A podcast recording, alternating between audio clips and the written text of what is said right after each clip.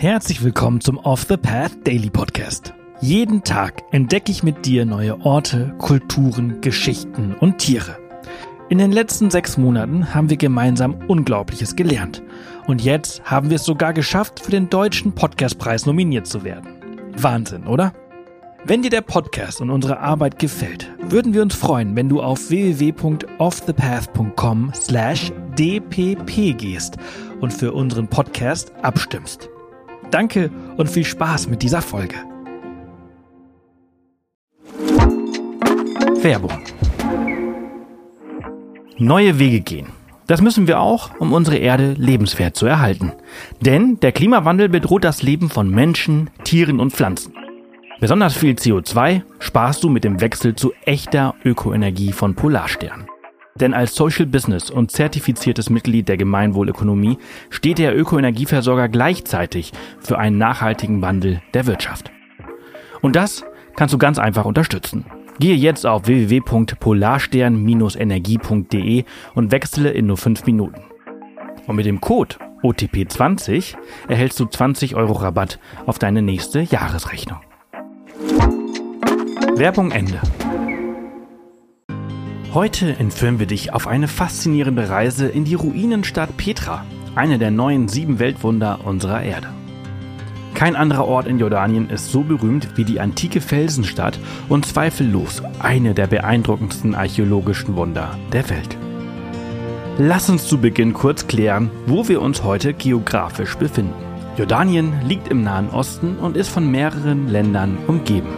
Darunter Israel im Westen Syrien im Norden, dem Irak im Nordosten und Saudi-Arabien im Süden.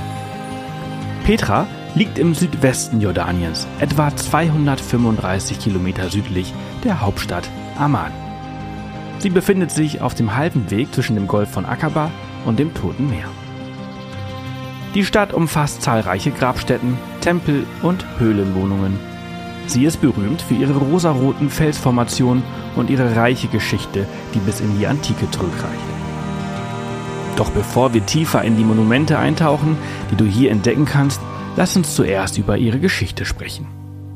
Petra wurde von den Nabatäern gegründet, einem arabischen Nomadenstamm, der die Region im 6. Jahrhundert vor Christus besiedelte. Die Stadt kontrollierte rasch den Handelsknotenpunkt der Weihrauchstraße. Dabei handelt es sich um eine uralte Handelsroute, die vom Jemen aus an der Westküste Arabiens entlang führte und sich bei Petra in zwei Zweige teilte. Einen nordwestlichen, der nach Gaza, und in einen nordöstlichen, der nach Damaskus führte. Grund alleine für die Dominanz war aber nicht nur die günstige Lage, sondern auch die Vorteile des umliegenden Geländes. Zum einen liegt die Stadt versteckt und gut geschützt zwischen hohen Felswänden und ist nur über einen schmalen Pfad zugänglich. Zum anderen verfügte sie über eine sichere Wasserversorgung, was für die damalige Zeit besonders war. Die Nabatäer entwickelten erstaunliche Bewässerungssysteme, um Wasser aus den umliegenden Bergen zu leiten und die Stadt nachhaltig mit ausreichend Wasser zu versorgen. Das höchst komplexe System, das mehr als 200 Zisternen, unzählige in den Fels gemeißelte Aquädukte und in den Fels eingelassene Terrakottaröhren umfasste, speiste Wasser aus allen bekannten Quellen im Umkreis von mehr als 25 Kilometern um die Stadt. All das machte die Stadt zu einer bevorzugten Station für Karawanen aus dem Süden Arabiens, die überwiegend mit Luxusgütern beladen waren, wie mit Gewürzen aus Indien, Seide aus China und Elfenbein aus Afrika. Zwischenhandel und Zölle warfen für die Nabatäer hohe Gewinne ab. Eine Legende besagt zudem, dass Petra der Ort gewesen sei, an dem Moses beim Exodus des Volkes Israel aus Ägypten mit dem Schlag seines Stabes eine Quelle aus dem Stein habe sprudeln lassen. Die Region um Petra und die nahegelegene Siedlung tragen daher den Namen Wadi Musa, was übersetzt Mosestal bedeutet. Der Niedergang Petras erfolgte allmählich.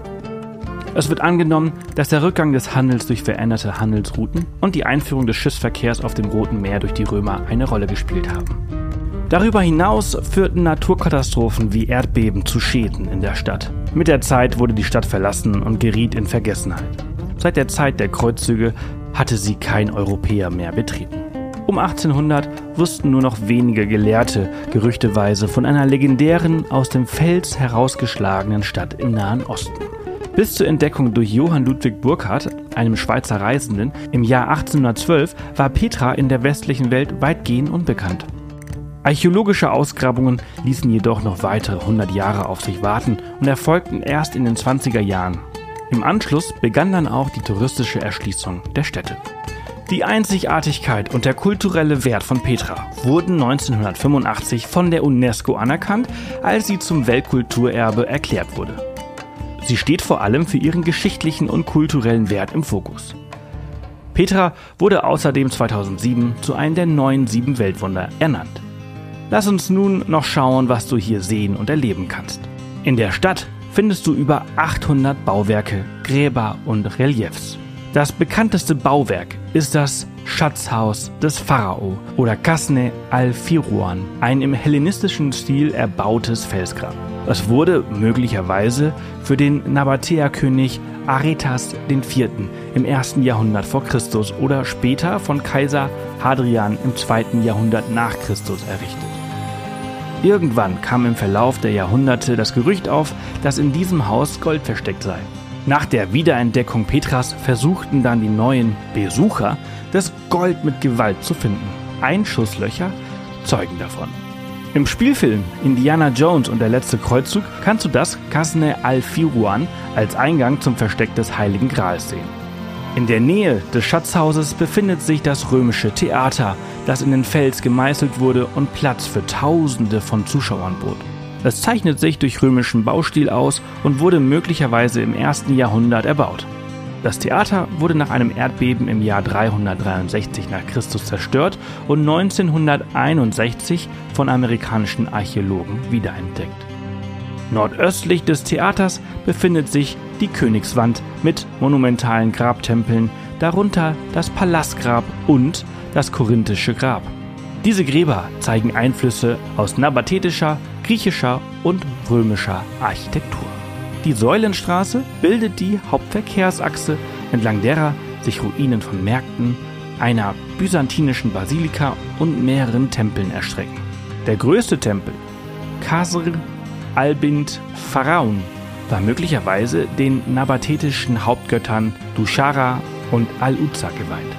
Abseits der eigentlichen Stadt führte ein Bergpfad zum imposanten Felsentempel Ad-Deid, auch bekannt als das Kloster. Dieser Tempel beeindruckt durch seine schlichte, monumentale Bauweise und seine einsame Lage auf einem Berg. Das war's für diese Folge unseres Reisepodcasts. Ich hoffe, du hattest genauso viel Freude, wie ich es hatte, sie mit dir zu teilen. Wenn sie dir gefallen hat, freuen wir uns immer über Kommentare auf Spotify und über eine positive Bewertung auf der Plattform deines Vertrauens. Morgen geht's hier spannend weiter, also vergiss nicht, den Podcast zu abonnieren. Bis morgen!